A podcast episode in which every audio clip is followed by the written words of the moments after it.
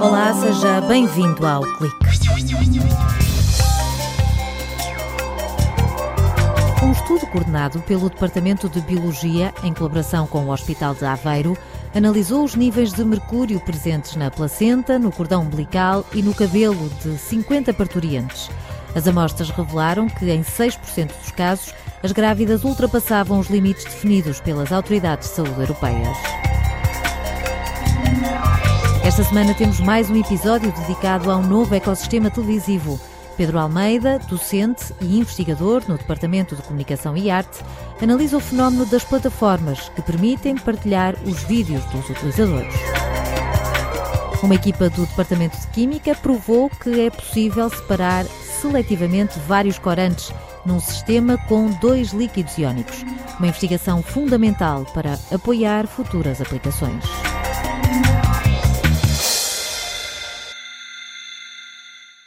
Por mais que o tempo passe, a região de Aveiro, e mais concretamente Estarreja, não apaga da memória o histórico de contaminação ambiental por mercúrio. Um estudo inovador, coordenado por Susana Loureiro, avaliou a exposição ambiental a este metal em 50 parturientes. Um trabalho feito com o contributo do Hospital de Aveiro, a quem coube a missão de recolher o material biológico. O que essa equipa de enfermagem fez foi recolher eh, porções da placenta, que incluiria sempre a, a zona materna e a zona fetal, e também a membrana amniótica. Ou seja, que nós queríamos perceber se havia uma barreira que podia ser estabelecida entre a parte materna e a parte fetal e a membrana amniótica que ficará no meio. E depois eh, recolheram-nos também cordão umbilical inteiro, ou seja, o tecido inteiro. Um, recolheram-nos também sangue da mãe e uh, as, as parturientes permitiram também a recolha do cabelo, que foi muito benéfico para este estudo. Neste estudo, financiado por uma instituição francesa que apoia pequenos projetos na zona de Estarreja, os investigadores do Departamento de Biologia concluíram que a placenta não é uma barreira 100% eficaz. Nós verificamos que a componente que tinha maior acumulação de mercúrio era a membrana amniótica, ou seja, a passagem do mercúrio da parte materna para a parte fetal encontra ali uma barreira que faz com que o mercúrio não passe todo para a parte fetal e depois para o bebê.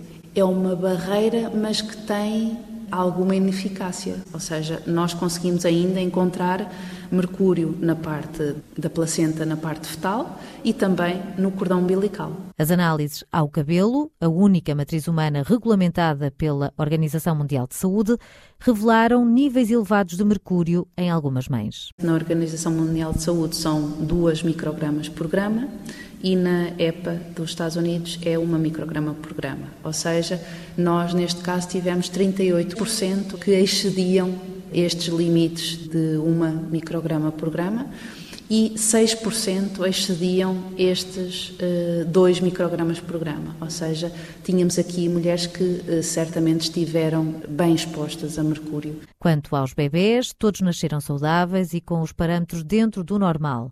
As possíveis explicações para os níveis elevados de mercúrio são dadas a partir da informação recolhida em questionários preenchidos pelas parturientes. Susana Loureiro sublinha que a exposição ambiental pode estar associada à alimentação, como o peixe ou produtos agrícolas, já que os solos daquela zona estão contaminados, mas também com a água. Nós encontramos uma correlação positiva entre as mulheres que se alimentavam de peixes que normalmente são apelidados de ricos em ômega 3, como a cavala, a sardinha, e baixos níveis de mercúrio. Notámos também que todas as parturientes tiveram um grande cuidado durante a sua gravidez, deixaram de comer peixes que são eh, conhecidos como hiperacumuladores de mercúrio, como o peixe-espada, o atum, eh, enlatados, e deixaram de pintar o cabelo, por exemplo. Eh, uma correlação que nós que teria que ser mais explorada também é relativamente a estas mulheres que têm níveis mais baixos, elas fora de casa bebem sempre água engarrafada. A investigadora do Departamento de Biologia acrescenta que, no caso da água da torneira, os relatórios da qualidade da água mostram que em Aveiro há meses em que os níveis de metais são superiores aos permitidos por lei Quanto às amostras biológicas, estão a ser usadas em vários estudos. Por exemplo, eh, identificar se há ou não arsénio presente nestas amostras. Estamos a avaliar também outros biomarcadores de efeito que nos dão informações, por exemplo, em termos de stress oxidativo, de neurotoxicidade. Fizemos uma colaboração com o Instituto Ricardo Jorge, que também estava a fazer um estudo uh, de abordagem semelhante, mas voltada para os hábitos tabágicos. A acumulação de mercúrio no organismo pode ter impactos graves na saúde, principalmente no sistema nervoso central. A equipa espera conseguir financiamento para acompanhar os bebés e ter um maior número de parturientes no estudo.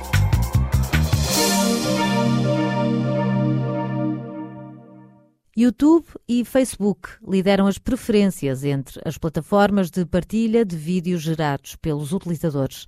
Pedro Almeida, um dos coordenadores do grupo de investigação Social ITV, do Departamento de Comunicação e Arte, explica este fenómeno. Como sabemos, os conteúdos audiovisuais são disponibilizados pelos operadores tradicionais, mas também por novos operadores baseados na internet. Na rúbrica desta semana, vamos abordar as plataformas que permitem partilha de vídeos gerados pelos utilizadores, o chamado User Generated Content, e algumas das principais referências neste domínio. Estas plataformas contribuíram de forma decisiva para o papel que o vídeo tem e continuará a ter no dia a dia dos utilizadores da internet. Esta tendência tem vindo a ser acelerada pelo consumo móvel, suportado nas ligações de banda larga e na melhoria dos ecrãs dos smartphones. Mas recuemos um pouco no tempo. Esta revolução iniciou-se na primeira década deste século com o surgimento de várias plataformas de partilha de vídeo, como o Dailymotion, Metacafé e o próprio YouTube. Esta última tornou-se a plataforma preferida dos utilizadores, o que levou à sua aquisição pela Google em 2006 por cerca de 1.500 milhões de euros. Desde então, o YouTube tem sido a plataforma preferencial para criadores anónimos partilharem os seus vídeos. Mais tarde, percebendo o sucesso destes espaços de partilha, muitas empresas e produtoras aderiram ao fenómeno, criando os seus canais e passando a disponibilizar com regularidade os seus vídeos. Com esta plataforma surgiram novas estrelas e novos formatos caracterizados pelo ritmo rápido e a curta duração. O youtuber mais popular atualmente é o PewDiePie, que com os seus vídeos cómicos tem mais de 56 milhões de seguidores e mais de 15 mil milhões de visualizações, o que lhe permitiu, só em 2016, faturar mais de 14 milhões de euros em publicidade. Em Portugal, destaca-se o Sarcásio, o Feromonas ou o Want, com alguns milhões de seguidores cada um. A par do YouTube, outras plataformas foram apostando no vídeo procurando a sua diferenciação. O Vimeo é uma dessas plataformas dedicadas à publicação de vídeos de criadores profissionais, apostando para isso em disponibilizar os vídeos na melhor qualidade possível. Outras plataformas destacaram-se por dar suporte a vídeos de curta duração. O Vine, entretanto descontinuada, foi uma dessas plataformas de sucesso ao introduzir os vídeos de 6 segundos em loop. Também o Instagram popularizou o formato de vídeos de 15 segundos. Atualmente, a liderança na partilha e disponibilização de vídeos é discutida entre o YouTube e a rede social Facebook. Esta é de facto uma área em constante evolução e a qualquer momento outras plataformas ou serviços podem apresentar funcionalidades inovadoras que conquistem os utilizadores e levem a mudanças no comportamento de consumo. Até à próxima! O novo ecossistema televisivo regressa em setembro com a opinião de Jorge Ferraz de Abril.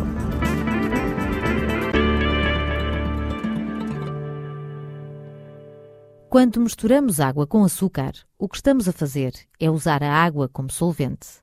Mas, se estivermos a falar de líquidos iónicos, eles podem fazer exatamente o contrário. Ou seja, funcionam como um filtro que permite extrair seletivamente algumas moléculas que estão numa mistura. Estes líquidos são compostos apenas por iões, tal como o sal que usamos na cozinha.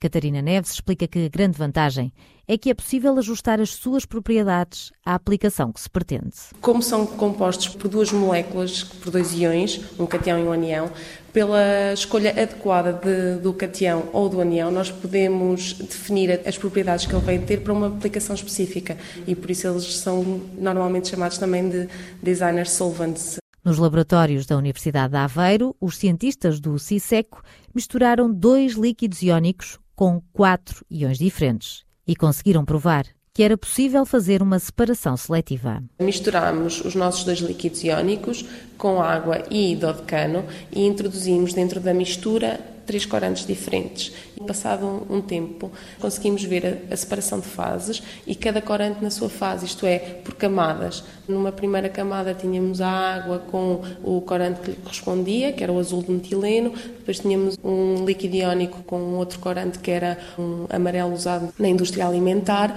e depois tínhamos uma terceira camada com uma outra cor que era de um corante têxtil. Depois tínhamos o dodecano, que é um solvente orgânico, quase que não tinha coloração. O trabalho da investigadora do Departamento de Química da Universidade de Aveiro é fundamental para conhecer melhor as trocas iónicas que ocorrem e o que existe em cada uma das fases. Esta informação teórica vai sustentar e orientar futuras aplicações. Nos líquidos iónicos, como são compostos iónicos, e são quatro íons diferentes, a troca iónica ocorre. E então, quando nós vamos utilizar um, um sistema deste tipo, nós temos que saber o que é que acontece realmente no sistema, o que é que nós temos em cada uma das fases. O que nós estudamos é a separação das moléculas. Simplesmente nós precisamos de a conhecer, de saber que ela lá está, para não estarmos a fazer ensaios que não são corretos. E então isso é importante para que depois isto possa ser aplicado. Os líquidos iónicos são sintetizados em laboratório. A nível académico, há muitos estudos, mas a indústria ainda não se rendeu.